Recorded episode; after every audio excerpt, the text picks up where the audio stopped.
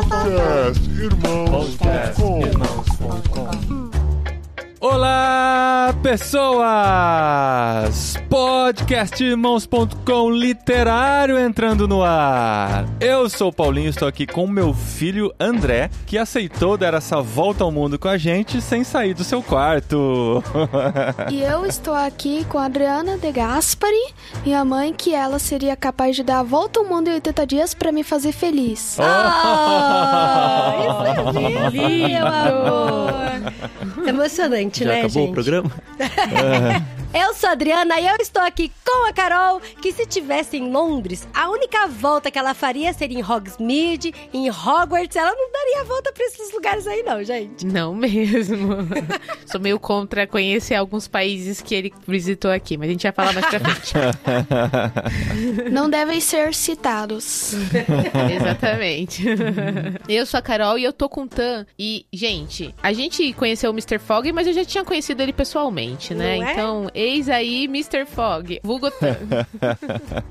É isso aí. Olá, eu sou o Tan e eu estou aqui com o Paulinho e feliz pelo Paulinho, porque ao mesmo tempo que ele vai gravar um literário, ele também vai gravar um jet lag.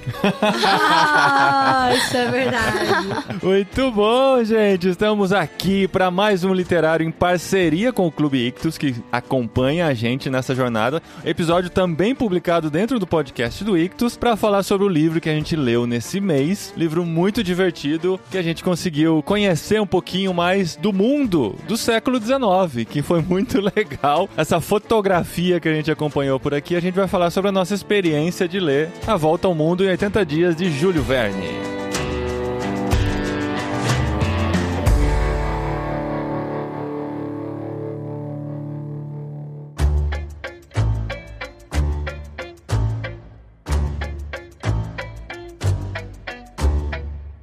Lembrando que a gente também está ao vivo no Discord e a gente já faz isso há alguns episódios. Então, o pessoal que gosta do literário, entra no Discord do Ictus, que a gente faz as gravações lá, ao vivo, tem uma galera ouvindo aqui e deixando as mensagens no chat. Então, de alguma forma, eles estão participando junto aqui também. É isso aí, valoriza a roupa que a gente tem que trocar, olha só.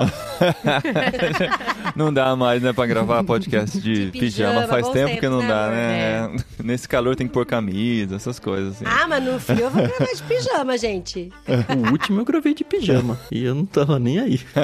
Então estamos aqui com vídeo também, as pessoas nos vendo e podendo interagir. Quem lê o livro, escreve um eu li aí no chat pra gente saber. Porque assim, eu acho que esse episódio a gente vai ter que dividir em duas partes, né? Dois terços do episódio spoiler free. E a gente faz depois as divulgações de Clube Ictus, de- decide o próximo livro que a gente vai ler aqui junto com a galera. E depois faz o finalzinho, só com spoilers, porque esse livro, pra mim, se a gente sabe o final, estraga bastante a experiência, né? Porque eu li com a cabeça pensando assim: será que ele vai conseguir terminar Você essa leu? volta ao mundo? Você leu procurando o balão no começo, É, que eu não. não sei da onde ele tirou esse balão. De onde? Joga, joga no Google Mas ele Volta ao Mundo no 80 livro, hein? dias. Ah, parece como Eu tinha visto um piada, barco. velho. É, Como parece um- piada. É. Não, não, aparece o balão. Ele fala: seria impossível atravessar o Atlântico de balão. Isso. Como uma Apareceu piada. Não, mas gente, ó, se você jogar no Google Volta ao Mundo em 80 Dias, tem pelo menos dois filmes que tem balão na história e tem uma série nova da BBC que tem balão na história. E existem capas do livro Volta ao Mundo em 80 Dias que tem balão na capa. Mas, gente, é- Mas, mas, gente, de onde tiraram isso?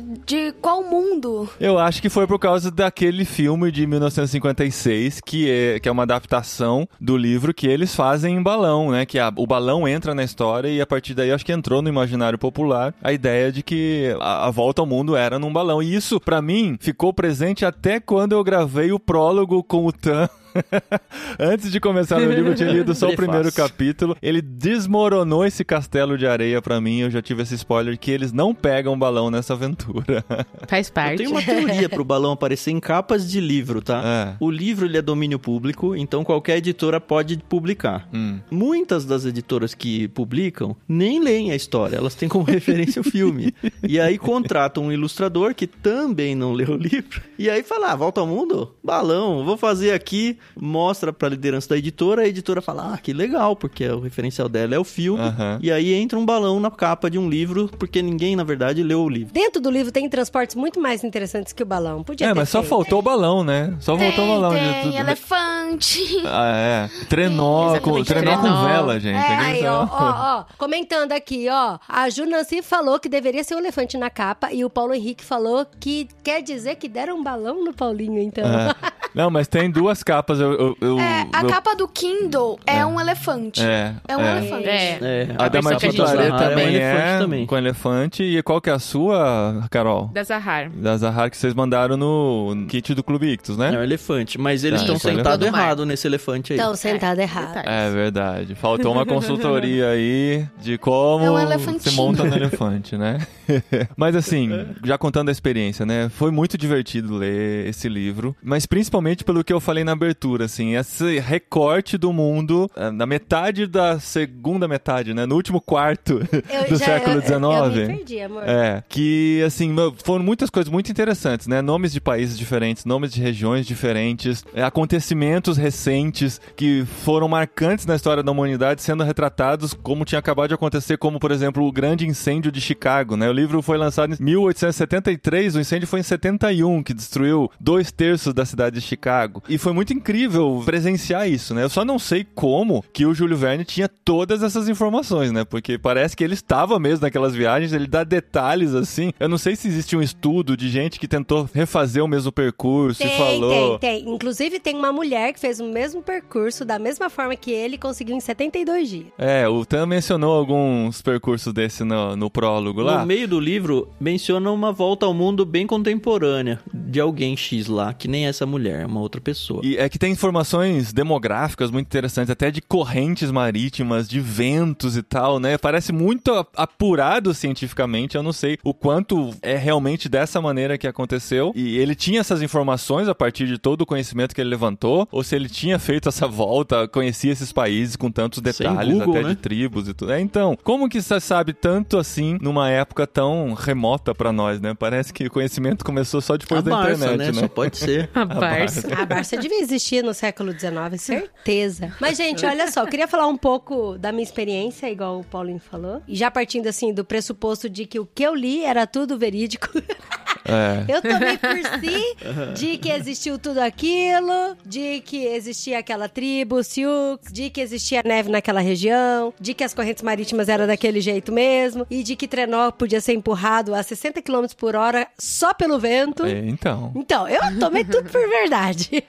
Porque eu sou igual a Carol, né? A gente lê fantasiando, mas já entrando na história. Nossa, com certeza. Eu gosto muito de usar o meu imaginário e toda a minha criança interior, ela. Meu Steve Spielberg, que mora aqui dentro, explode. É muito bom, é muito gostoso ler assim. Só que assim, quando eu comecei a ler o livro, a gente tava de férias, né? Não sei também se isso acabou influenciando de alguma forma ou não. Eu achei ele meio chatão, assim, no começo, sabe? Meio chatão, meio chatão. Aí até comentei com a Safira, aí a Safira, não, Dri, esse livro é muito legal e tal. E aí eu comentei com o Dequinho, né? Você lembra, Deca? Eu falei pra você, falei, ai, filha, a mamãe não tá gostando muito do livro. Você lembra o que você respondeu pra mamãe? Daí eu falei, tem que ler essa parte, vai ter que aguentar que depois fica legal e fica importante essa parte. Na sua opinião, da primeira parte foi meio arrastada também, depois que foi melhorando. Toda aquela parte ainda em Londres e tal, as discussões, o dia a dia monótono do Phineas Fogg foi, foi meio cansativo. E a cena lá no, no clube lá que fazem da, da história lá do roubo do banco de Londres lá. Não, pra mim o livro ficou interessante porque ele tava chato. Tava chato mesmo. Não é que tava chato. Tava assim, nossa, história muito infantil, muito, sei lá, sem profundidade. Ele começou a ficar interessante quando aparece a mulher que ia ser sacrificada lá no meio da Ásia lá. Meio da floresta, e que o Passepartout, a gente vai passar um pouquinho sobre os personagens, mas que ele vai lá e salva ela. A hora, foi a primeira hora que eu falei, hum, que interessante isso daqui. Dali pra frente, só cresceu o livro, e realmente, a segunda metade dele é Nossa, é de não Muito parar de ler, muito. né? É mesmo. eletrizante, É né? muito legal mesmo. É. É, eu até comentei aqui com o pessoal do Discord no encontro que a gente teve que a história é um monte de cara rico, né? Que tem tempo pra poder ser excêntrico. E aí eles fazem uma aposta assim, até bem boba, né? Ah, e será que você consegue? Não, eu consigo parar. E o negócio começa a ter, assim, né, um, um certo. Ai, nossa, que da hora. Eu acho, na minha opinião, quando o inspetor entra, que o inspetor, coitado, todo atrapalhado lá, ele acha É uma que o história paralela é o- que enriquece bastante É. a aventura, né? Exatamente. História da Porque senão, perseguição gente- que fica no encalço do Phineas Fogg o tempo todo, sem parar. Quase que dá a volta ao mundo 80 dias junto com ele. É, é uma companhia de viagem, né? Eu me incomodei um pouquinho nesse começo, justamente porque eu ainda não conhecia direito os personagens. Apesar de que o Passepartout foi brilhantemente apresentado. Aí apresenta um cara, o Nada Contra Tatã, o Fog. E aí sempre fala que é um cara, é um gentleman. Não tem reações emocionais. A fala dele é contínua. Ele jogava whist. Então, tipo, nem... Não era um pokerzinho ali que a gente conhece. Era um jogo que eu não faço ideia do que que é. É um jogo anterior ao Bridge, que é muito popular na Inglaterra hoje. É tipo o precursor do Bridge. Eu gosto muito de pensar, de me localizar no tempo, pensando nisso, assim, sabe? Eles jogavam um jogo que a gente não faz ideia do que é. Naquela época não existia futebol, não existia basquete, não existia nada disso, gente. Mas tinha revólver. É, não, mas assim,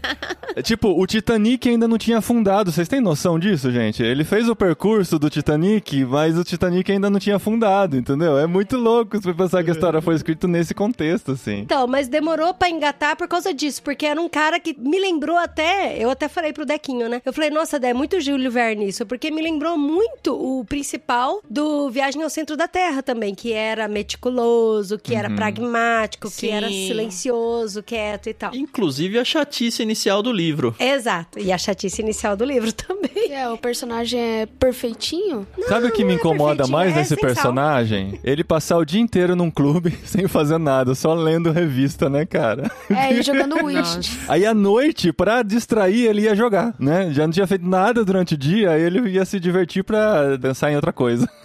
É que você nunca jogou o East pra saber, Paulinho. É verdade, amor. Também ia. Não, mas brincando, o East, pelo que ele falou, ele é muito parecido com o Bridge. Eu não conheço o East, mas eu já joguei muito Bridge na faculdade. E, e Bridge é um jogo que casa demais com o personagem principal, com o perfil dele. Porque, óbvio que a gente jogava assim, falando e batendo papo, dando risada. Mas o Bridge, bem jogado, a pessoa não pode falar É nada. Bridge and Face. É um jogo de silêncio. É, não, ela não fala. Dá pra você colocar. Em campeonatos eles colocam biombos entre as pessoas pra não passar sinal, como a gente faz no truco, por exemplo. Não pode. É um jogo totalmente silencioso e super inteligente, que se requer assim muito, muito pensamento, muita análise da jogada pra fazer a melhor escolha e tal. Casa demais com o Phineas Fogg. Aham. É, porque ele não queria interagir muito, ele ia lá só, né, pra ter alguma Então, coisa você pra não fazer. interage. É. Exato. É, mas na cena lá da discussão no terceiro, é, fica toda hora falando, quebrou a regra do jogo e começaram a discutir no meio da jogada tal coisa. Porque não pode falar. Ah, que Exato. interessante. Eu não sabia dessa informação. Então, mas aí quando entra o Passepartout, aí, gente, esse personagem é muito engraçado. Eu acho ele muito genial. Ele é o contrário do Fog. É, ele é o paspalhão da Sim, história, né? Se- Não, não é paspalhão. Ele É é o Fix, né? Eu acho Passepartout, ele é inteligente, ele tem umas sacadas muito rápidas, ele resolve muito rápido as situações. Ele fala mais que a conta, né? E a gente já É, ele é percebeu. muito extrovertido. Ele é muito extrovertido. Francês, né? E- é,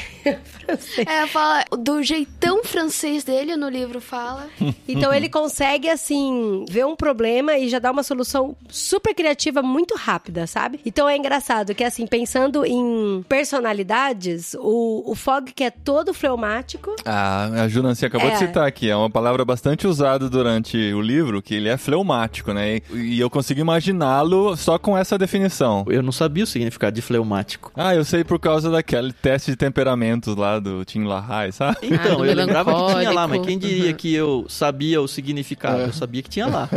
Mas se a gente vai para um dicionário, primeiro fala muito paciente, extremamente calmo, mas depois tem um insensível ao sofrimento ou à dor que não sofre, impassível. E ele acaba sendo até insensível em relação ao sentimento alheio, né? e até com relação ao próprio sentimento dele. Tem até uma hora lá que questionam, né? Será que fala, ah, parece que o senhor não tem sentimentos? Mas ele tem, a questão é que ele não demonstra. É mais difícil pra ele, né? Mas me surpreendeu muito o final por causa disso, por causa dessa característica dele. Parecia que aquilo não iria acontecer, né? Não É, combina com o e, personagem. e a volta ao mundo praticamente tava já planejado tudo. Assim, tava. Estava previsto. Assim, ah, perdemos o, bra o barco. Estava previsto. É, ele já tinha uma previsão, né, de algumas perdas Como de uma tempo, característica de todo fleumático, né? né? É, ele- É, eu não sei se estava previsto ou se ele simplesmente sabe que pode dar coisa ruim. Previsto é muito difícil, né? ele tinha uma margem de erro, né? Ele sabia que podiam acontecer imprevistos. Isso. Mas eu acho que a margem de erro dele não era só com relação ao tempo. Porque ele traçou todas as rotas. Ele sabia que ele ia pegar o barco tal, o barco tal, o trem tal e o trem tal. E aí ele pensou: se eu perder esse barco, eu vou poder pegar o outro, vou poder pegar essa linha, essa linha tal, essa linha tal. Então, isso, quando ele comentou que estava previsto, é porque ele sabia que se perdesse um, ele podia pegar o outro. Mas a gente sabe ao longo do livro que teve vários imprevistos que eram impossíveis de ser previstos. Vocês são E- imprevistos. E aí isso é muito legal. Mas eu acho que vale a pena a gente dar uma passada, como todo literário, no grosso da história, né? Porque assim, a gente já apresentou o Phineas Fogg, que é esse cara fleumático, super meticuloso e pragmático, muito rico, é muito claro, assim, a gente tem que deixar claro que ele é muito rico e vai no mesmo lugar todos os dias, na mesma hora, ele faz a barba na mesma temperatura de água, a roupa dele tem que estar impecável, é tudo assim, muito, muito quadradinho. E esse cara, ele, no meio de um jogo, ele é desafiado a fazer uma aposta. Eles Desafia ele uma numa aposta. discussão, na verdade, né? É possível, não é possível? Não, em 80 dias é possível dar volta ao mundo, sim. Sim, Ele fala, porque eu- não, não é possível. Então deixa Porque que eu eu vá. vi, eu fiz alguns cálculos e eu vi que é possível fazer a viagem ao mundo em 80 dias. Aham. E aí eles apostaram um valor muito alto, muito alto. 20 mil libras, né? Se eu não me engano. 20 mil libras, que... Alguém viu a correção desse valor? Pesquisou sobre isso? Eu fiquei de pensar sobre isso. Não, Mas deve ser muito mais do que 20 mil libras hoje, né? Deve ser tipo umas quatro vezes mais, pelo é menos. uma com grana certeza. muito, muito alta. E aí ele apostou, né? Ele falou: ó, esse mesmo horário, em 80 dias, vocês podem estar aqui jogando que eu vou aparecer aqui. E eu vou provar pra vocês que eu fiz a volta ao mundo. E aí, ele vai e, E sai. tipo, amanhã, né? Eu saio Isso, hoje. é muito Que bom. doido, E aí, essa parte é legal. Porque ele contrata um novo funcionário, o Passeportur. E vocês sabem por que, que ele mandou o antigo funcionário dele embora? Ah, tinha errado uma coisa muito Porque básica, tinha né? errado meio grau da temperatura da, Da água que ele barba. faz a barba. Isso, é.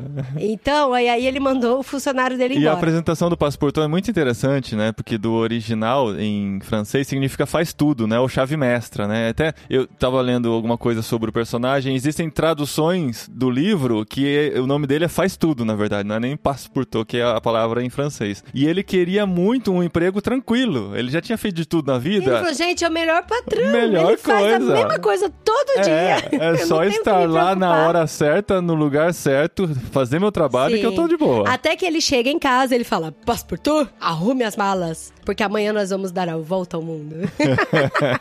É, e na verdade nem é uma mala, né? Ele fala, ó, se prepara aí que a gente vai viajar e tem coisas que a gente vai comprando pelo caminho, não tem problema, né? É, E ele, ele fica, ué, como É, assim? levou né? meia Tá- e camiseta, né? Só.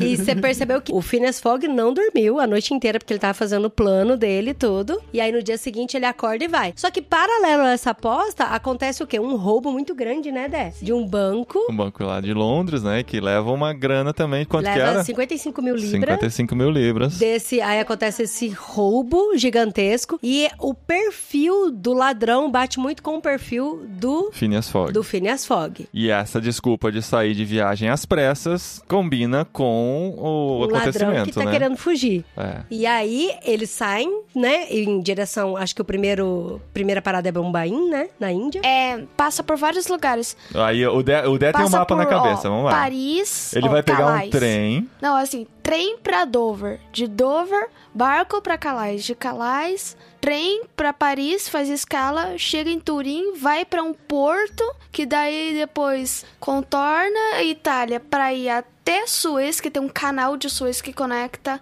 A eu acho que é a África Ásia. com a Ásia. Uhum. Daí depois de Suez, E que é pelo Mar o, Vermelho. o Passeportão conhece o Fix, daí desce o mar, passa por perto do Oriente Médio, daí chega em Bombaim, Na Índia. Na Índia. Então Aham. ele conhece o Passeportu, conhece o Fix, que é o detetive, que tá tentando pegar o ladrão, e ele, ele tem muita certeza que é o Phineas Fogg. Ele encontra em, no canal de Suez, né? Sim. E aí é que entra mais esse personagem na história. Deixa eu só falar uma observação. O Dé, ele não viu o mapa, tá? É a memória do livro dele mesmo. A gente viu o mapa aqui antes de começar a gravação e a gente não mostrou pra Eu ele. tava me perguntando quem que terminou de ler hoje. Não, Não, faz o Dé 20 dias que ele terminou, terminou, mas... 20 Da mesma forma, no ano passado eu tinha, tinha um mapa na escola. É. mas Do- é, tá bem diferente. assim. O mapa da Volta ao Mundo em 80 dias? Sim. É mesmo?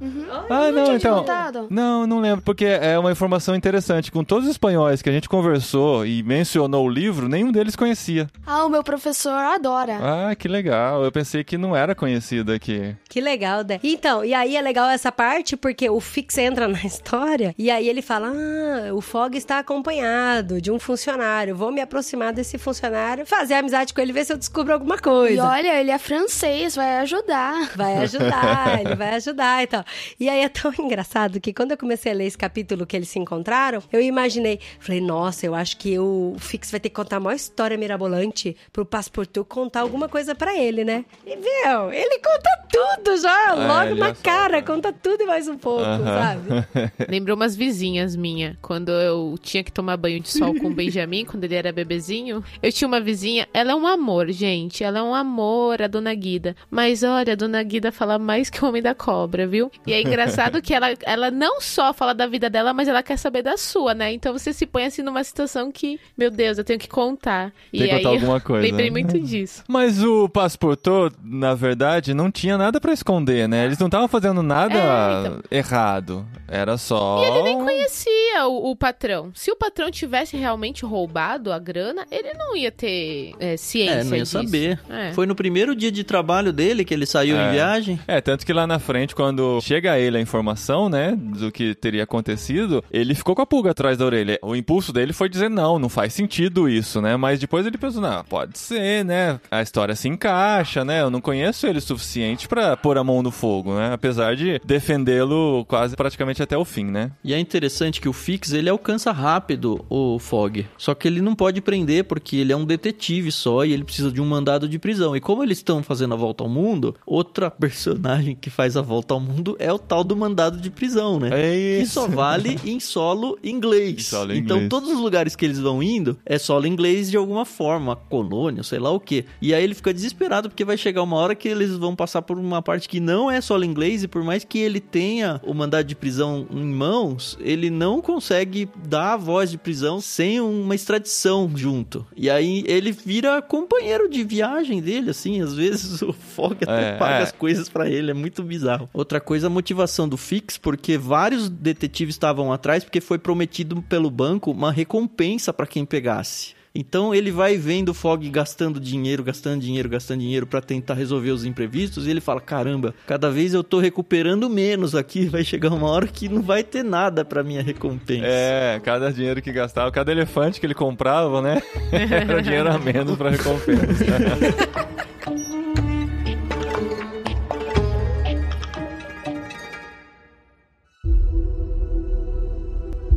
Então, é, a gente tem que contar agora a outra personagem, né, que entra na história. A Miss Alda. A Miss Aoda.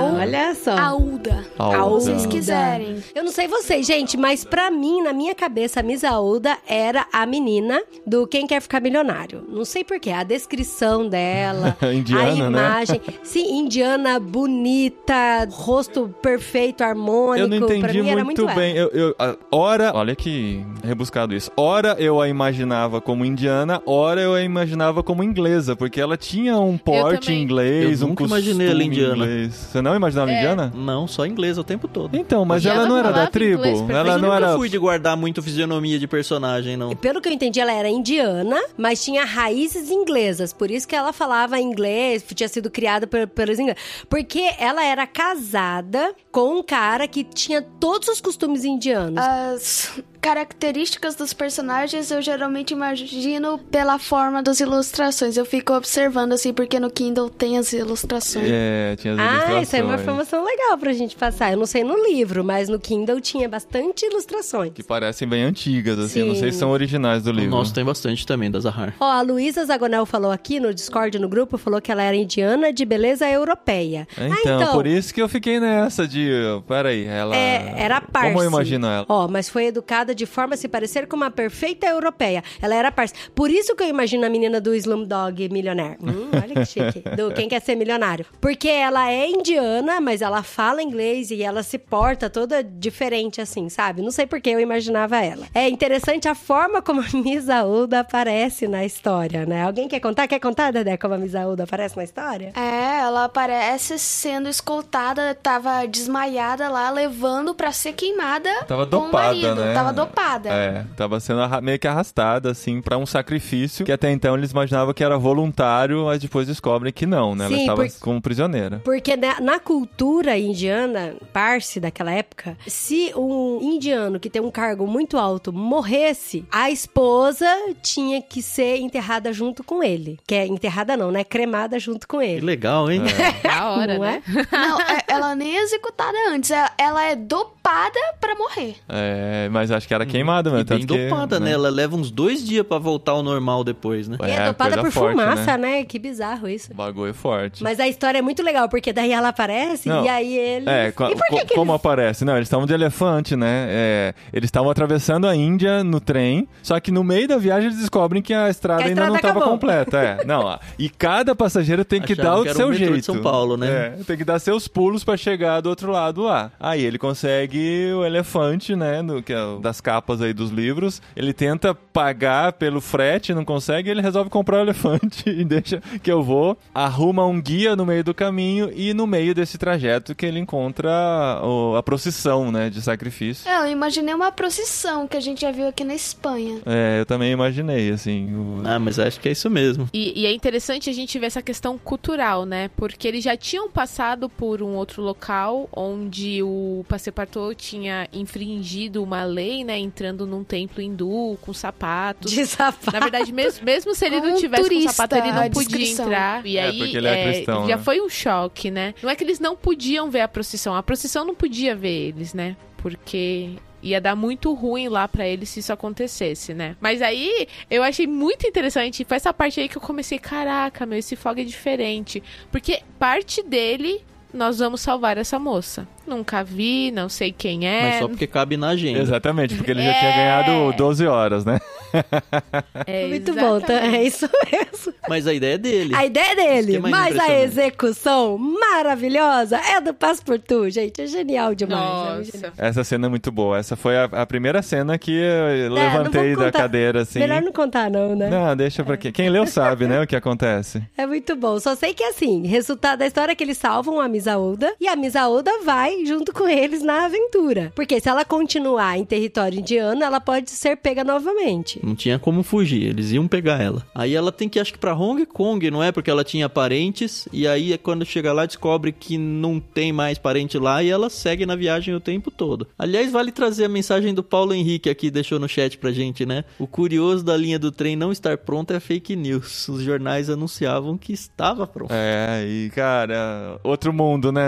Até desmentir isso, né? O cara tem que ir lá ver que tá interrompida e voltar pra contar como que tá para os jornais anunciarem novamente, né? Aí a Misaúda entra na história e a história fica mais agitada ainda, né? E é engraçado que o, o Phineas Fogg, ele vai juntando gente, né? Não, agora compra passagem pra mais um. É, no fim estavam quatro viajando, né? Mas aí depois ele compra passagem pra ela e, e garante tudo do bom e do melhor, né? Melhor cabine para Misaúda. E aí ele sempre dá do bom e do melhor. Gente, a hora que essa Misaúda apareceu, eu falei, mas nem eu vou querer ficar em Hong Kong, eu vou querer ir até o final com ele, né? Nem que seja pra eu voltar pra Hong Kong. Mas assim, o Fog não dá a menor bola pra ela, né? Não, ele não tá nem ele aí não pra ela. demonstra. Quem demonstra um pequeno interesse é o passeportou, né? Tem uma hora que ele dá uma olhada Exato. pra ela assim, e fala. "Ah, vai rolar um romance aí". Ah, eu não saquei isso, não. Eu acho que o Passeportu é tão espontâneo que ele olhou e falou, nossa, é gata mesmo. Mas só, sabe?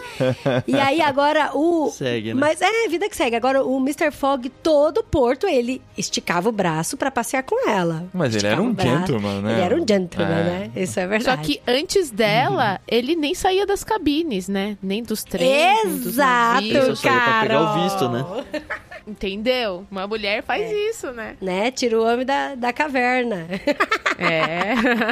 O negócio de ficar só na cabine é que ele sai quando tá em um país diferente pra só carimbar no passaporte pra provar que tá falando a verdade que ganhou a aposta mesmo. Aham. Daí ele sai, daí dá o visto e ele volta. É, ele tava muito focado no objetivo dele, né? Então ele não gastava energia com quem não precisava. E o passeportura até falava, nossa, que dó, né? Daí, daí o passaporte tinha que comprar roupa. Daí ele ia, comprava roupa Ah, e ele era o voltava. servo, né? É, mas aí o passeportu falava, ah, que dó, chegamos aqui, o meu senhor nem conheceu a cidade tal, nem conheceu o país tal, sabe? Agora, toda a solicitude que ele teve pra salvar ela, porque ele tinha tempo, ele não tem. Acho que é o Japão, a China, quando o Passepartout se. né, Eu não vou contar a história, né? Mas ele se perde da galera e perde o barco. E o, o Fog vai falar, Fala, depois "Ok, ele se vira Depois pra a gente encontra Não, na ele deu uma Europa, né?" procurada, vai. Só no Discord ficou revoltado. Não, com isso aí, ele não viu, deu uma Falou, procurada. Não acredito, nossa, tô com uma raiva do Fog aqui, isso que aquilo. Ele colocou ele pra ficar de procurado lá na polícia. Então, mas ele fez um cartaz, ele foi na polícia, deixou uma boa grana lá na polícia, mesmo ele não recuperou esse dinheiro, né? Ó, e falou assim, ó, quando vocês encontrarem esse homem, garanta que ele vai chegar em segurança na Europa. E foi embora, ele não ficou Ah, mas caçando deu muito tempo, não. um, deu um destino pro Mas é cara, porque não né? cabia na agenda, Otan. Eu acho que tanto faz se é menino ou se é menina. É, não cabia na agenda, ele vou perder. O importante era ganhar a aposta. E é interessante que ele quer ganhar a aposta, ele não quer ganhar o prêmio da aposta. Tanto faz. Tanto que ele praticamente gasta tudo que ele tinha de prêmio, se ele completasse, né? Tudo que ele ganharia, ele basicamente gasta pra conseguir completar a viagem. Então, tanto faz pra ele ganhar ou perder esse dinheiro. Ele só quer estar certo. Quando a gente gravou o prefácio, a gente estava contando de outras pessoas que fizeram a volta ao mundo também, cada vez batendo recordes mais novos. E acho que o mais rápido falou: ah, fretou um avião, super rápido lá, um jato e fez. E eu até falei: nossa, mas será que vale? Porque isso não é exatamente dar a volta ao mundo. Mas se a gente for olhar pro Fog, se tivesse um jato, ele faria jato, porque valeu tanto quanto isso, assim. Ele não foi conhecer os lugares, Exato. ele só queria o registro de que eu dei a volta. É. Pronto. É, e ele fez pelo meio mais rápido possível na época, né? Tanto que, assim, o lógico seria, o lógico, né? Seria pegar a linha do Equador e tentar dar a volta todinha, mas ele fez por onde existiam meios de transporte. Se você vê o mapa, ele vai pra cima, vai pra baixo. Ele até pensei assim, olhando o mapa, por que que ele não contornou a Índia, né? Tanto percalço dentro da Índia pra atravessar a Índia de fora a fora, já que tava de barco, contornava a Índia e ia lá pra Hong Kong já cortava esse percurso, mas ele foi dentro das possibilidades que tinha. O navio ia de tal lugar pra tal lugar, até lá que eu vou, e a partir daí eu vejo qual que é a próxima etapa, né? É, uma curiosidade é que os transportes tinham nomes também, né? Era o Mongólia, O China, o China, aí tinha a catamarã lá, como é que eram os nomes? Eu nem sei os nomes que tinha, mas todos eles tinham. Até o próprio elefante tinha nome, né? elefante. E aí ele... se- Não, não era elefante. mas aí ele sempre se referia ao transporte como o no- o nome, né? Tancader, Tancader, tem a Tancader também. Mas a aí- Tancader é um iate, É um- uma lancha. É um iate, É iate. uma- E é interessante que, assim, aí a gente percebe que ele tem traçado o plano com vários tempos de folga, mas acontece vários imprevistos no meio do Que caminho. é o que torna o livro interessante, né, gente? Se fosse ele marcando e A gente já desembarcando. vai esperando isso. é, né? a gente quer ver isso, né? A gente quer Mas ver os as soluções são geniais, porque assim, É. a primeira foi o trem, a linha que não terminava e eles tiveram que pegar o elefante, e aí aconteceu toda essa história com a Misaoda. E aí depois, o que acontece? Eles perderam o navio, né? Eles viviam perdendo o navio, eles perderam o navio Calcutá, e aí tiveram que ter uma solução, e aí chega um cara e fala, ó, eu tenho uma lancha. Aí ele fala, mas essa lancha consegue chegar até o meu destino? Não, consegue chegar até a metade do destino. Mas eu sei que seu navio vai estar lá na metade. E aí eles vão de lancha. E aí a gente percebe que ao longo da história vai acontecendo todas essas coisas. Um desses imprevistos muito legais foi o que aconteceu nos Estados Unidos. Eu achei, nossa, que eu até falei pro Paulinho, eu falei, nossa, amor, acabei de ler uma parte agora Do que trem. deu, é, que me deu até falta de ar, assim. É, lembrou muito Back to the Future ali, cara. Foi, foi, foi mesmo. Acho que tem inspiração nisso mesmo, né? É tão legal essa parte, porque daí eles entram no trem. Só que um pouco antes do trem, eles arrumam uma confusão. Gente, eu confesso que essa parte da confusão eu não sei porque que eles brigaram. Eu sei que tinha duas gangues nos Estados Unidos lá. E Ele ele. era tipo uma, Tava um, tendo um, pro- protesto um protesto de político lá, uma briga política. É. É, e aí o Fix, a Lula Misaolda. Bolsonaro, é, e aí um bateu no outro porque Ah, não gostava que do outro isso. candidato. No fim, eles estavam no meio, tomam um sopapo lá, o Fix, né? Toma um sopapo no lugar do Fog. E aí o cara que bateu aparece no trem do nada. E aí fala: Ah, agora você manchou minha honra. Interessante que o Fog tinha falado: Bom, depois que eu completar minha viagem, eu vou voltar pra Vou voltar procurar pra esse cara América." porque eu tenho que duelar com ele. Muito isso. E aí. E aí ele o encontra, duelo vai né, rolar no lá no trem. trem. No vagão, Não, cara. e aí ele vai falar com o maquinista. Eu achei que o maquinista ia falar: vamos parar com essa palhaçada, ninguém vai brigar no meu Né? trilhão. Não, tem um último vagão que só tem 10 pessoas, a gente pede pra esse povo sair. É. E aí vocês têm o vagão Tudo todo muito duelar. político, organizado. Cultural, Dri. É, Cultural. deixa o povo se pegar. E aí o que acontece? Durante o duelo acontece algo muito louco que atrasa mais uma vez a viagem dele, né? E aí os dois ficam vivos, nenhum dos dois morre. É, não dava. Essa história não dava pra morrer ninguém no caminho. Ia ser muito estranho a, a história como um todo. É. A grande questão é: vai chegar ou não vai? Vai chegar ou não vai? Ah, não, gente, essa todo mundo vai concordar comigo. Porque eles estão no trem e aí o trem não aguenta passar na ponte. Gente, o trem não aguenta passar na ponte, aí eles param e tá todo mundo parado, a placa de stop. Naquele medo do Fog encontrar o arqui-inimigo rival dele lá da América, o Passepartout fala: "Ah, não, eu vou lá", né? O Fog fala: "Vai lá ver o que aconteceu que parou". Aí ele vai lá na frente e daí ele fala assim: "Por que, que o trem tá parado?". Não, porque falou que tem uma ponte ali e aquela ponte não aguenta o trem. Se o trem passar com os passageiros, vai cair a ponte, vai cair a ponte. Então não dá pra passar. Então a gente vai ter que pedir outro trem, a gente vai ter que andar 20 km na neve até a próxima estação. Daí, não, não, não quero, não quero saber disso, aquela maior confusão, maior gritaria. Aí o, o maquinista fala: Não, pera, eu tenho uma solução. Eu vou acelerar o máximo que eu puder o, o trem. A gente vai encher as caldeiras. ideia, Ó, ó que ideia, ó que ideia. Vamos encher as caldeiras. É tipo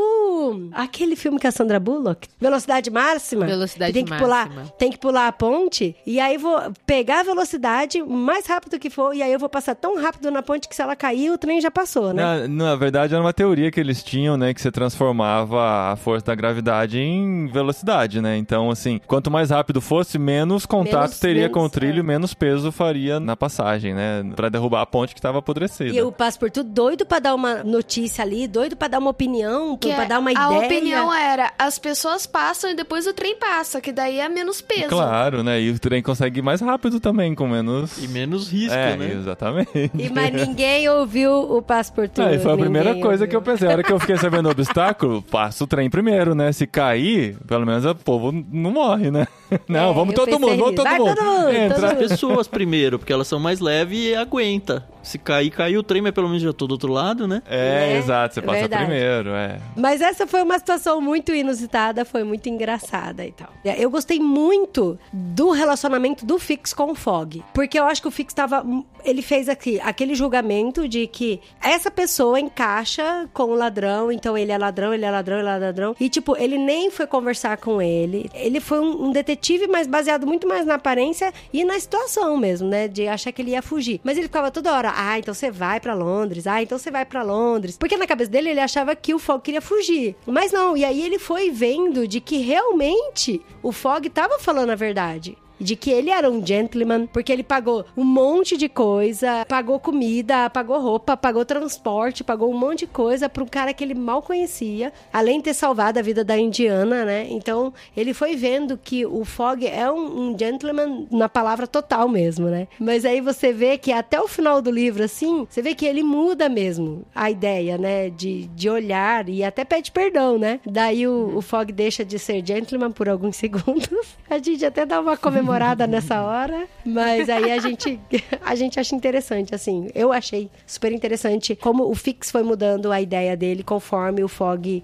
se mostrava mais, mais ele mesmo. Falando do livro de uma maneira mais geral, pra quem não teve a experiência de leitura ainda, ele tem uma história muito simples, ele tem um núcleo único, assim, não fica trocando nada. Poucos personagens, né? O que é, o que é bom pra gente não É, se perder. pouquíssimos personagens. Todos os personagens muito caricatos, assim, no sentido de que as características deles todos são extremas, em todos os sentidos. Só que essa mistura de características tão diferentes, colocando todo mundo junto pra viajar junto, cada um dentro da sua motivação, funciona, dá uma química química muito gostosa. O que eu gostei, assim, do livro, apesar de ser um livro curto, né, que você pega, os capítulos são muito curtos. As riquezas de detalhes do autor, né, o Júlio Verne, ele... Tudo que ele escrevia ali tinha um porquê, né? Então, desde o relógio, né, que o cara não queria mudar, queria manter no horário de Londres, a gente vê que isso depois tem um sentido, né? Até o esbanjamento do dinheiro lá que o Fogg tem, né? É, Eu acho que é tudo válido, né, dentro da, da história.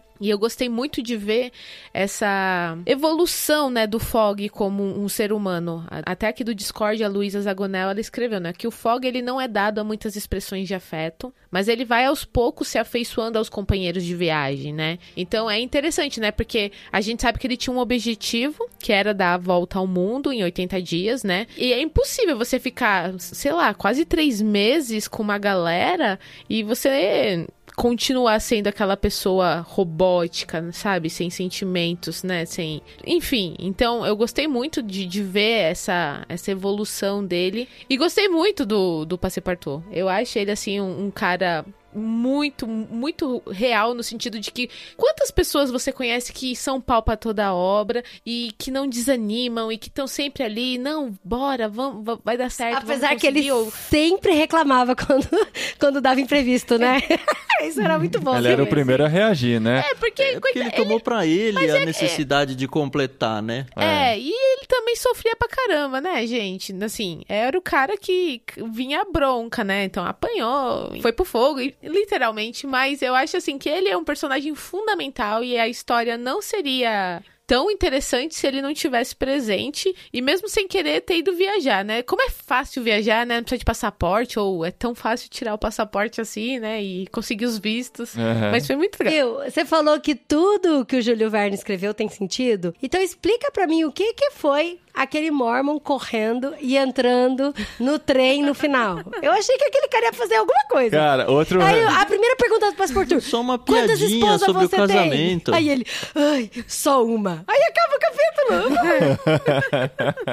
É, tá bom. Já Quase é o suficiente. A questão é isso, uma mulher só o suficiente pra acabar com a sua É, vida. Esse capítulo dos Mormons, é, apesar de ser uma barriguinha lá no meio, né? Tipo, parece que. Vamos pra frente, história. Por que, que tá parado aqui, né? Mas também achei legal o registro histórico da época, né? Porque o Joseph Smith Sim. tinha morrido recentemente, assim, né? Que hoje a gente estuda a história quando vai estudar o mormonismo, tá? O negócio tava muito efervescente. Eles eram até perseguidos por causa Uhum, da poligamia nos Estados Unidos, por causa das leis lá e tal. Então você vê esse recorte histórico, apesar de fictício, mas dentro do contexto da época, é muito interessante. Esse trechinho me lembrou muito o Estudo em Vermelho do Sherlock Holmes, que a gente leu e teve bastante sobre eles também. Ah, é verdade. Tinha os Mormons lá, é verdade. Comparando com outro livro dele, né, que é o Viagem ao Centro da Terra, que a gente fez aqui também, eu gostei mais desse pela identificação com os lugares, né? Por você imaginar algo que realmente existe, né? Não são cavernas e monstros diferentes e tal. São lugares, como eu falei, esse retrato da época é muito legal. Você chegar no Japão, um Japão rural, gente. Já pensou? Não dá pra imaginar assim. A gente imagina o Japão é tecnologia, arranha-céus, É, é, videogame. futuro, videogame.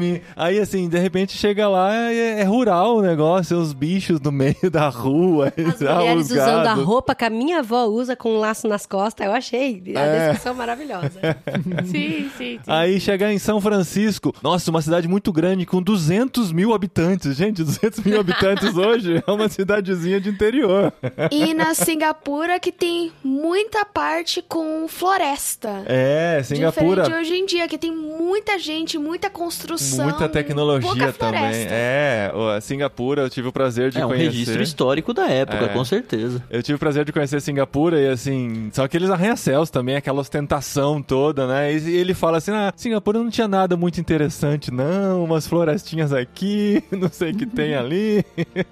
Aliás, se você tá pensando em ler o livro ainda, eu sugiro que você invista de verdade. Vale a pena investir num livro que tenha comentários. Sim, notas de rodapé. essa edição da Zahar que a gente pegou, ela é edição comentada e ilustrada. Como enriqueceu a minha leitura a quantidade de notas, porque ela traz as informações históricas que o autor não tá preocupado em explicar a história, ele já supõe que tá todo mundo dentro da mesma página, porque enfim, ele tá escrevendo pra sua época. Só que a gente não pega muitas referências, inclusive de personagens que ele usa o nome do personagem que é referência a algum personagem real da época e aí a nota de rodapé contextualiza a gente aí você fala: "Nossa, que genial isso". Eu fiquei pensando muito nisso. Isso. Eu li também as notas de rodapé. Até falei pra Dri, Dri, leia as notas de rodapé que são importantes. E no Kindle é fácil, você clica em cima já aparece, né? E essa contextualização é muito importante mesmo. E eu fico imaginando, cara, será que Júlio Verne imaginava que um bando de doidinhos da internet ia ler esse livro e comentar 150 anos depois, cara? A gente tá lendo 150 anos depois que o livro foi publicado. Isso é muito louco. E assim, ele, não sei quanto que ele imaginava a longevidade da sua obra, né? Mas a gente não imagina muito essas coisas, não. Eu não imagino que daqui 150 anos vai ter gente no futuro ouvindo os louquinhos de 2022 falando sobre o livro de Júlio Verne, né? E isso eu gosto muito, assim. Eu gosto de literatura antiga quando eu consigo me colocar naquele lugar, né? E imaginar. Eu não sei quantos registros tem dessa época, né? Deve ter muito, já tinha mídia impressa e tudo mais. Mas a gente é transportado, né, pra dentro de uma história que se passa num- numa época muito anterior e isso me encanta muito. E você, Dedé, gostou do livro por quê? Ah, por causa da viagem ao mundo, os imprevistos. Da parte geográfica, né, Dé? Imagina. ah, o Dedé. Um pouco. Um pouco só da parte geográfica? Não, é que eu, imaginava gostei que muito da história mesmo. Ah, você gostou da A história. parte geográfica eu também gostei, mas muito mesmo da história. Mas e seu personagem favorito? Quem que é? É o Passepartout. Antes da gravação aqui, tava pesquisando as obras adaptadas do livro, né? E tem uma série desse ano da BBC, só que assim, não tem em nenhuma plataforma que a gente tem acesso, né? Entra lá no Just Watch e fala que não tem aqui. Que é a Volta ao Mundo em 80 Dias, e pelo trailer parece muito legal, e tá muito bem elogiado pela crítica. Se alguém assistiu, comenta, Hum, que legal. porque eu fiquei muito interessado. E o Passepartout é negro nessa história, assim, e eu gostei muito da personificação Ah, dele, assim, sabe?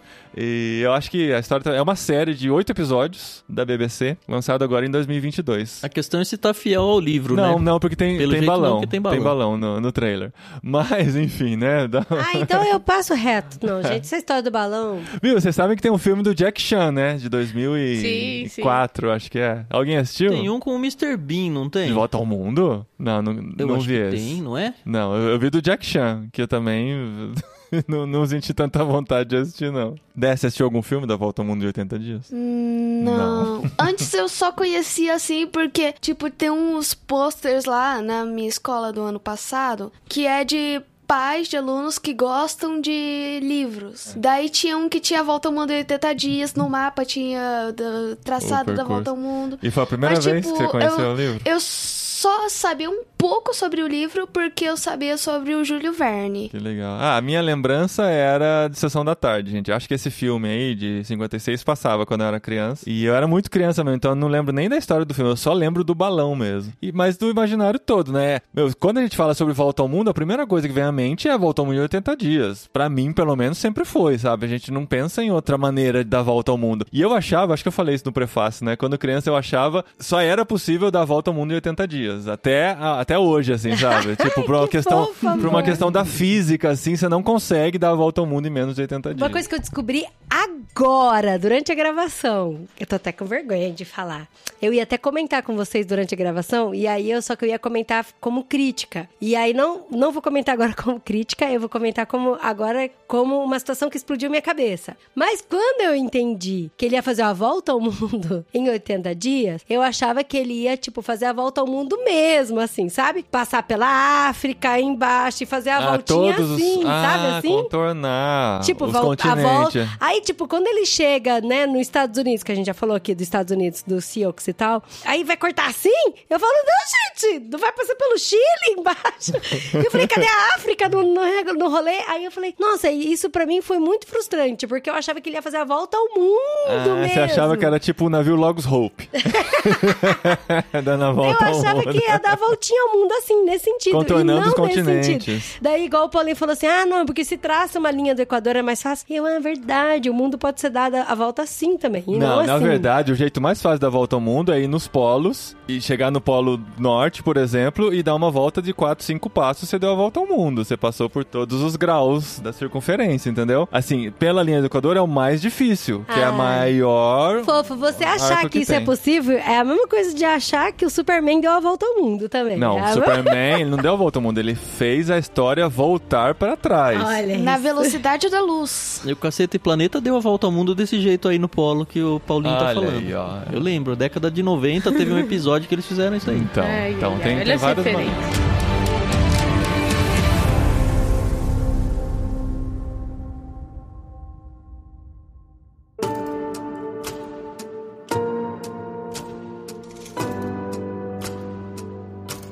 Gente, esse livro então foi enviado no kit do Clube Ictus, do Mar, né? Na No verdade, plano- mistério. isso. Plano Mar, mistério, amor e romance. Aventura, Aventura. e romance.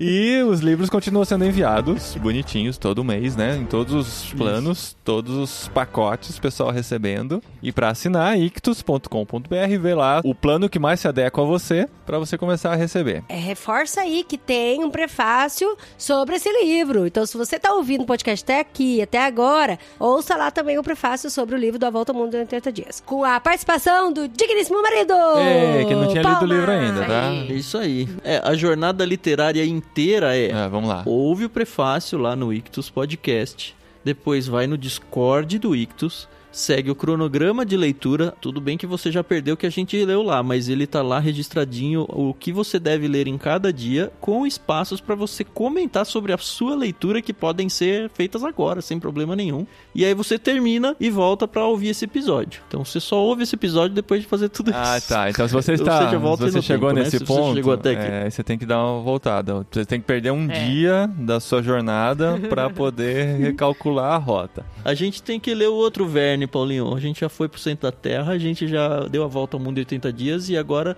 a gente tem que fazer o. 20 mil léguas submarinas. o viagem submarina lá, 20 mil léguas. É, Isso. tá, e tem, vai ter o problema Algum de momento, identificação, né? Que eu conheço só os primeiros 15 metros abaixo da superfície. 15? Não, não conheço 15, não. Quanto que eu desci? Acho que eu desci uns 10 só, no, no mergulho que eu fiz uma vez na vida. Abaixo disso é tudo novidade pra mim. e quais as novidades do Clube Ictus, Tan? Você gosta dessa pergunta? Ah, eu acho que o mais forte, e a maioria já sabe, né? É justamente a nossa comunidade literária no Discord. Eu tô até felizmente e assustadoramente assustado É. com o crescimento dela. A gente já passou bem dos 400 inscritos lá. Então são pessoas que se encontram diariamente para ler junto vários livros. Inclusive tá prometido com a galera lá, viu, senhora Adriana, que o ano que vem a gente vai ler Harry Potter por ali. Sotaque isso! britânico, sotaque inglês, então, já falei. Ah, que É demais! Harry Harry Potter! Harry Potter. Isso, E a. Hermione? A gente vai organizar a leitura do próximo literário, dos próximos dois literários que o Paulinho vai anunciar daqui a pouco. A gente já tá, já, na verdade a gente já anunciou no Discord, já tem o cronograma de leitura por lá. É, acabou, acabou a Isso, surpresa a gente aqui. vai fazer as leituras lá junto com vocês. Vai ter lives intermediárias ao longo da leitura. De novo, a gente vai fazer a gravação igual a gente tá fazendo agora do Volta ao Mundo 80 Dias. A gente tem outros livros lendo por ali. Atualmente a gente tá lendo lá em, como sugestão de um dos nossos apoiadores no Catarse. O Mulherzinhas. Ah, esse era legal fazer um literário, hein? Esse é da hora. É, mas esse é gigante, É, então. assim. A- Mas Uma outra apoiadora já se comprometeu a fazer a série do Tolkien inteira depois que a gente terminar, do Hobbit até o final. Ó. E a gente tá lendo também todas as crônicas de Nárnia lá. Caramba, Nós estamos gente. agora no Príncipe Caspian. A gente já fez a crônica do Leão Feiticeiro Guarda-Roupa. Estamos no meio do Príncipe Caspian. Depois vamos entrar na viagem do Peregrino da Alvorada. A gente vai ler todas elas para que depois das sete crônicas a gente leia um livro da Monergismo chamado é um devocional Viva como um Narniano que precisa ter as referências das crônicas. Então como a gente quer ler esse último, a gente falou, ah, vamos ler tudo lá. Então se você gosta, vamos lá pro Discord. Além disso, a gente criou espaços pra gente compartilhar de tudo lá, viu? Tem até sala de oração lá agora pra pessoal dividir, tem sala de classificados pra você fazer venda de usados ou pra você colocar seu currículo, oferecer um emprego, sei lá. A gente tá realmente se conhecendo e se conectando muito gostoso lá, tá bem gostoso. Viu? E vocês estão lendo todos os livros que estão lá no cronograma de leitura? Você, Tan e Carol? Todos eles. Caramba, Sim, então. eu- tá sendo uma aventura, né? Porque tem todas as nossas leituras paralelas, né? Individuais que estão um pouco abandonadas. E assim, porque a experiência de ler em conjunto é muito legal, entendeu? É aque- sabe aquele sentimento quando você lê um livro e você fala, pô, eu queria estar falando com alguém sobre isso? A gente tem lá. Então, isso mudou muito assim a visão faz. de ler um livro sozinha. Obviamente que nas madrugadas, aí é quando a gente acorda daí com insônia, a gente vai pro Kindle ler qualquer coisa. Mas, nossa, é, mudou a minha vida as leituras coletivas, de verdade. No início, o Tan teve que me catequizar, porque eu era um. Não era contra, eu não conhecia a experiência. Mas depois. É, não tem o hábito, né? A gente entende isso. É. É, Nossa, é é maravilhoso. Depois de certa Eu- eu idade, né, super indico. Carol? Adaptar-se a uma nova tecnologia não é fácil, eu sei É disso. complicado, né? Mas o pessoal é tão gentil por lá, Paulinho. O pessoal é tão gentil porque as pessoas normalmente chegam meio perdidas. Nossa, tô vendo aqui, não tô entendendo nada. É muito gostoso de ver. Um se levanta e fala, ah, ó, você faz isso assim. O outro fala, ó, você pode entrar aqui e você pode interagir assim, isar, zizar, sabe? Muito gostoso. Pra entrar, então, entra no Telegram do Ictus, né? Lá vai ter o link pra você ir. É esse o caminho mesmo? Ou não, não tem nenhum link direto? Não, é, a gente vai deixar na descrição do programa e tem no site do Ictus É. também, ictus.com.br. Coloca Discord Procura e lá no Ictus que menu já principal vem. tem Ictus Experience. É, tem Beleza. bastante coisa, bastante locais, né, pra chegar. E o livro que a gente vai ler para o próximo mês, na verdade, para os dois, Dois próximos próximos meses, meses. eu vou deixar o André, que também feliz. estará com a gente aqui na gravação, anunciar. O que, que a gente vai ler, Dé? O Senhor dos Anéis, o Retorno do Rei. Oh, Aê! Isso- Tã, tã, tã, tã, tararã. Aí, subiu Entra a música. Pra quem tá acompanhando aí a série na, na Amazon Prime aí. Não, gente, ó, a gente Tá vai legal. ter uma overdose. Estamos com o pé no peito de novo com o J.R.R. Tolkien, porque é uma tentativa que nós vamos fazer, mas já, já temos marcado data pra gente comentar com nossos especialistas em Tolkien e gravar um pós-créditos da série Anéis de Poder Uau, na, na lata, assim. as- o último episódio vai ser lançado na sexta-feira, a gente vai assistir no fim de semana, na segunda vai gravar e na terça o episódio entra no ar. E vamos gravar com uma galera Aí. legal aí que É, manja de sim, não esperava Anéis, menos de Muito você. Pra na que semana legal. que vem a gente lançar a primeira parte do Retorno do Rei e um mês depois a segunda parte Então do vai Retorno ser do Rei. overdose Então, de assim, Tolkien. E olha só, episódios. pra quem tá assistindo Anéis de Poder, e tem a versão que o Ictus mandou do Senhor dos Anéis, a trilogia, no final do Retorno do Rei, Um tem bom final, uma baita- boa parte. Um baita de um apêndice contando muitas histórias do que tá acontecendo agora em Anéis de Poder. Fala sobre os Númenóreanos, fala sobre os anões, a história do Durin. Opa, então, o dessa, Elendil, sim, tem muita coisa lá, tem muita coisa mesmo. Tem muito background, né? Pra você que tá assistindo a série, vale, vale muito a pena dar uma olhada no apêndice aí de depois de Retorno do Rei. Então, pro mês que vem, agora, acabando essa gravação já, pegar o Retorno do Rei, porque ainda em 2022 vamos terminar de ler essa maravilhosa trilogia de seis livros, né? Que é o que como a gente tá dividindo. Né? Isso. E no Discord a gente organizou os cronogramas pra casar com a gravação do literário. Boa. Então, se você gosta do literário e já acompanhou os dois primeiros livros do Senhor dos Anéis, tá só devendo esse, entra na leitura junto com a gente, porque aí você chega no literário na mesma página que a gente, já tendo comentado todos os capítulos. Cara, é uma experiência que vocês precisam viver, de verdade. É muito gostoso. Ô, Dé, você vai com a gente nessa? Sim, vou sim, eu tô muito animado mesmo. Aê, Dedé. Dedé. E Dedé vai terminar antes da Você gente, com certeza. Vai de balão. Com certeza.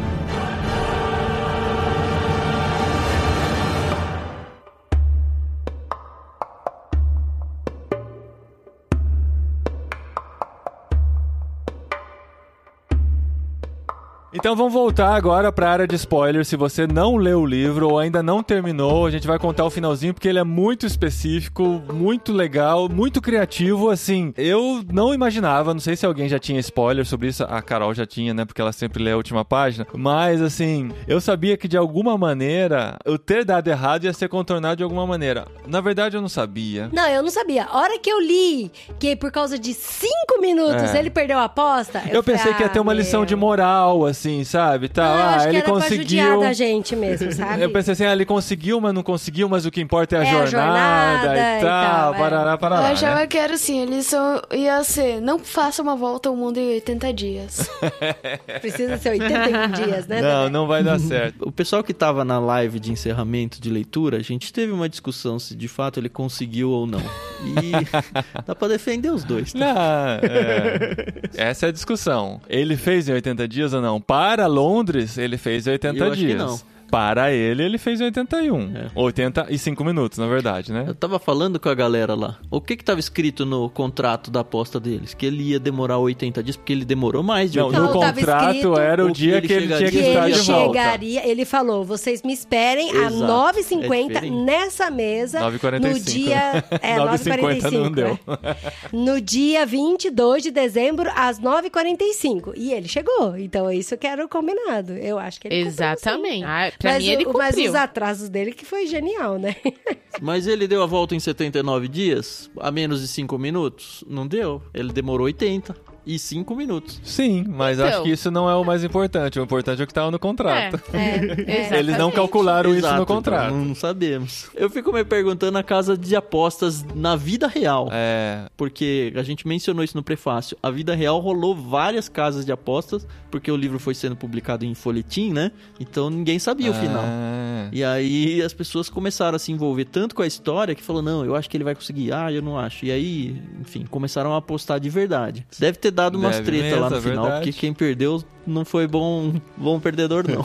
E é legal no livro que quando narra, porque ele descobre de um jeito muito louco de que ele conseguiu realmente fazer a volta. E aí conta, a primeira vez quando ele acha que ele não consegue, conta que ele, por causa de cinco minutos, ele perdeu, então ele resolve nem ir no clube e ir embora pra casa dele. Daí depois reconta o capítulo pela visão dos amigos dele, jogadores de whist, do É. clube. Sim. E aí eles escutam, a hora que tá dando quase o horário dele chegar, eles escutam um monte de palmas lá fora, um barulho, É. uma, uma ovação porque gigantesca. Vocês Virou sacaram. notícia, né? Que horas que vocês sacaram o que tinha acontecido? A hora que explicou. Só na hora que ele Só explicou? na hora que explicou. É, pra mim também. Eu saquei na hora que tem a cena lá que ele fala, não, vamos casar e não sei o que. Ele fala, ah, vai falar com o padre. Ah, mas a num domingo. Não, aí eu que saquei. falou, eu falei, Não, aí eu "Putz, saquei. a- Aí eu Só pesquei. que, ah, então, eu até comentei com a Adri. Mas não tinha jogado a cena ainda pro O clube. que eu pensei é, ele errou na data. Ele achou que tinha chegado numa data e chegou na outra. Só que eu não imaginei na perda Ah, não, dos isso eu não graus e tal. pensei. Meu, eu você pensei vai nisso falar que o. Fog É, Só errou? que exatamente isso. Eu falei pra Adri, eu falei, mas não tem como ele fleumático daquele jeito, tão meticuloso, ter errado a contagem dos dias, né? Uhum. Por causa disso, eu nem considerei que ele É. errou. Eu já saquei do fuso na hora. Você sacou Falei, o fuso? nossa, olha só que genial, vai ser isso. Inclusive, eu escrevi, eu quis registrar isso. Escrevi no comentário do capítulo no Discord. Eu falei, eu tô no capítulo tal e tal página, eu acho que é isso que vai acontecer. É. Que era, tipo, no mesmo dia que acabava o livro, isso. E aí depois eu terminei o livro. Eu falei, ah, acertei, putz, eu adoro. Mas foi, foi Mas genial. foi a explicação muito Foi genial. muito bom, cara. porque dá um nó na gente, né? Ele engana a gente, ele É. faz a gente pensar que não deu certo e no fim reverte, né? Mas o mais bonitinho do final com spoiler é a frase final. Gente, eu estava na delegação do Ministério de Governo aqui na Espanha, cheio de policial em volta. Você começou a chorar. Aí eu fiquei emocionada. Não, chorar, chorar, não chorei. Mas eu fiquei assim, arrepiada. Eu falei, ai, que bonitinho esse final. É, o... Por que Viu que que... até por- os fleumáticos têm coração? Por que, que o Passepartout saiu correndo? Porque ele pediu a Misaoda em casamento. Aí, há controvérsias, né? Porque foi a Misaoda que pediu ele em casamento, na Não, real. ela É. que pediu É. ele. né? É, é, ela pediu ele em casamento e ele topou, e aí ele falou pro Passepartout, vai lá, corre, chama o padre pra gente casar amanhã. E aí foi aí que eles descobriram que o amanhã, na verdade, era um amanhã diferente pra eles, né? E aí, no final, tem toda uma narração que fala que, na verdade, o prêmio que ele ganhou, todo o dinheiro que ele ganhou, não serviu pra nada, né? Porque ele gastou uma quantia muito parecida. Ele, ele e o que sobrou, 20 ele mil. dividiu. Dividiu até com o Fix, gente. É, como uma... Sim. Mas o Passe Pastor teve que pagar a A conta, conta do gás. gás. Dividiu o dinheiro que ele iria ganhar se ele prendesse. É Sim, verdade. Todo a mundo- pensa, né? É, todo mundo saiu ganhando, Mas né? É, exatamente. Até o Fog, que arrumou tivesse- o amor da sua vida. Não, não, calma, amor. O Tan não leu nada do livro. Nada. Eu acho que vale a pena ele ler o último parágrafo. Que isso, muito legal esse finalzinho. Mr. Fogg fechou a porta calmamente. Mr. Fogg, por conseguinte, ganhara a aposta. Dera volta ao mundo em 80 dias. Para isso, empregara todos os meios de transporte: navio, trem, coche, escuna, cargueiro, trenó, elefante. Balão. Para... É, balão não tá aqui. Todos, né? Para vencer o desafio, o excêntrico gentleman aplicara todo o seu maravilhoso sangue frio e precisão. Mas e daí? O que ganhara com aquele deslocamento? O que trouxera daquela viagem? Nada, dirão vocês. Concordamos, nada, a não ser uma mulher encantadora. Por mais inverossímil que isso pareça, fez dele o homem mais feliz do mundo. Francamente, não daríamos a volta ao mundo por menos que isso? Oh. The end. Oh, que bonitinho, né? é bonitinho, né? Termina bonitinho. É legal, é legal. Dá uma acalentada no coração, né? Um quentinho no coração. É.